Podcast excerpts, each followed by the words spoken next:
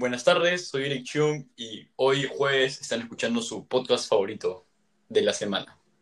Bueno, el tema de hoy es uno que probablemente no se esperaban, ya que es un tema como los jueves, jueves random, y es la globalización política.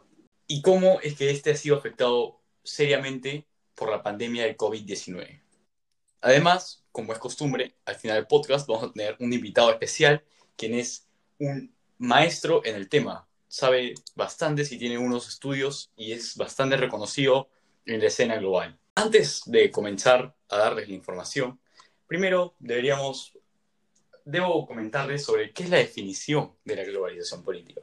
Y esta es el proceso el que, que permite desarrollar instituciones y mecanismos a escala planetaria para tratar los temas que afectan a todos los habitantes de la Tierra. Es erróneo pensar que no todos pueden participar en esto, debido a que todas las personas sí pueden participar. Y, puede hacerse de varias maneras. Por ejemplo, una es la ONG y hay otras instituciones que son también internacionales, como la OTAN y la Unión Europea. Bueno, primero comenzaré con un efecto negativo. Un efecto negativo de que haya sucedido esto vendría a ser que las nuevas políticas sanitarias que han sugerido la OMS, políticas globales, no, no se están cumpliendo debido a que las, la OMS no tiene el poder para establecer unas como leyes temporales mientras que ocurre esta pandemia.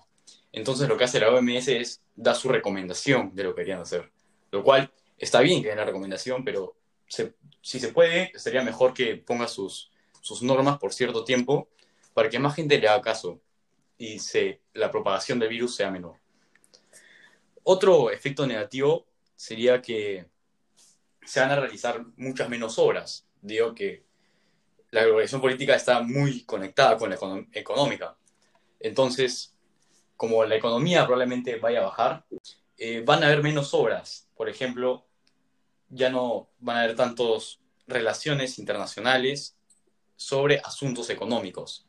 Sin embargo, habría más cooperación regional e internacional entre los países para poder apoyarse mutuamente y buscar soluciones a esta crisis. Otro sería que ha traído la globalización es que es el libre comercio.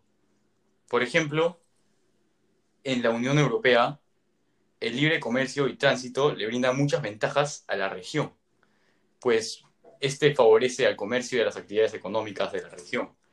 Entonces, algunas situaciones como estas en Europa van a funcionar muy bien y hasta algunos podrían tener una mejor globalización económica. Claudio, ¿se encuentra ahí? ¿Qué tal, doctor Chion? Muchas gracias por haberme invitado a su programa de los jueves. Nunca me pierdo los podcasts de los jueves. Siempre estoy pendiente de ellos en las radios, siempre, todos los días. Bueno, voy a hacerle una introducción. Te digo que se me pasó, lo lamento. Claudio es un, un egresado de, de una universidad de Estados Unidos, de la Universidad de Michigan, y tuvo sus estudios, tuvo su, su maestría y su doctorado. Su maestría la tuvo en Harvard y su doctorado lo tuvo en Oxford. Y así que es un experto en el tema, uno de los mejores, si no es el mejor. Así que, Claudio, ¿usted qué opina que es la globalización política? Y bueno, como tú decías, este, Eric, antes de empezar quisiera dejar la globalización, o sea, la definición de globalización en claro.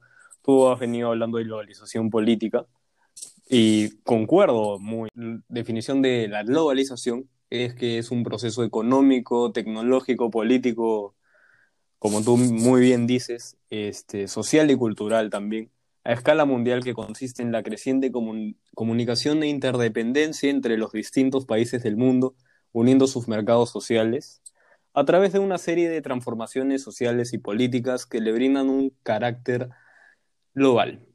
Eh, la globalización a menudo es identificada como un proceso dinámico producido principalmente por la sociedad considerable de liberación y democratización en su cultura política, en su ordenamiento también jurídico y económico nacional y obviamente en sus relaciones nacionales e internacionales. Bueno, díganos, ¿usted qué, qué opina? ¿Qué piensa sobre cómo nos está afectando esta pandemia a la globalización política?